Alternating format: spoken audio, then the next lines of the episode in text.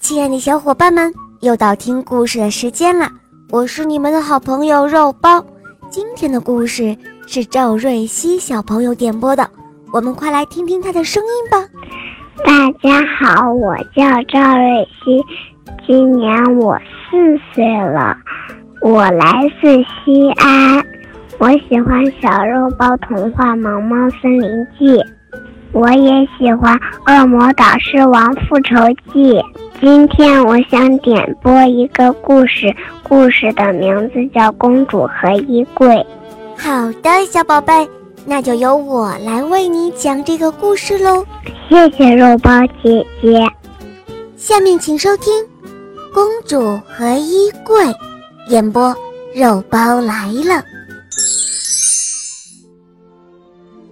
大家都说。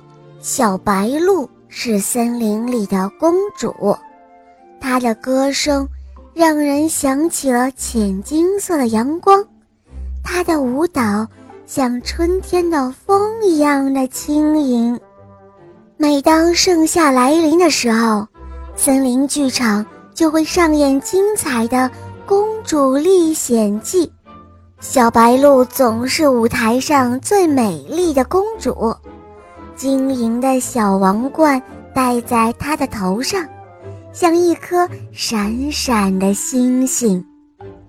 可是，当又一年的船声响起来，小白鹿正在遥远的山谷里旅行的时候，当他匆匆忙忙地赶回来，《公主历险记》已经彩排好几遍了。他看到那星星一样的小王冠。端端正正的戴在了梅花鹿的头上。嗯，我才是公主呀！小白鹿说道，他心里很难过。哦，是小白鹿回来了。大象热情地跟小白鹿打着招呼说道：“太好喽，咱们正好缺一个人演衣柜呢。”什么衣柜？是啊，当巫婆来临的时候，公主是要躲在衣柜里面的。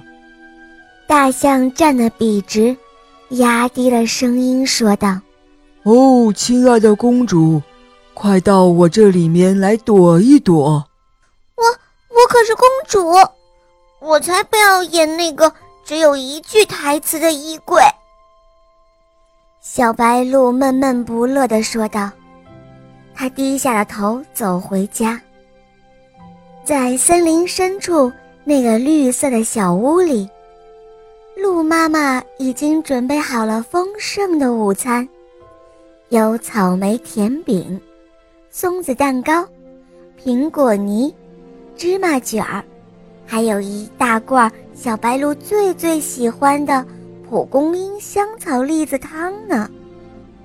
小白鹿舀起来一勺热腾腾的汤，啊，怎么这么难喝呢？他喝了一口，皱起了眉头。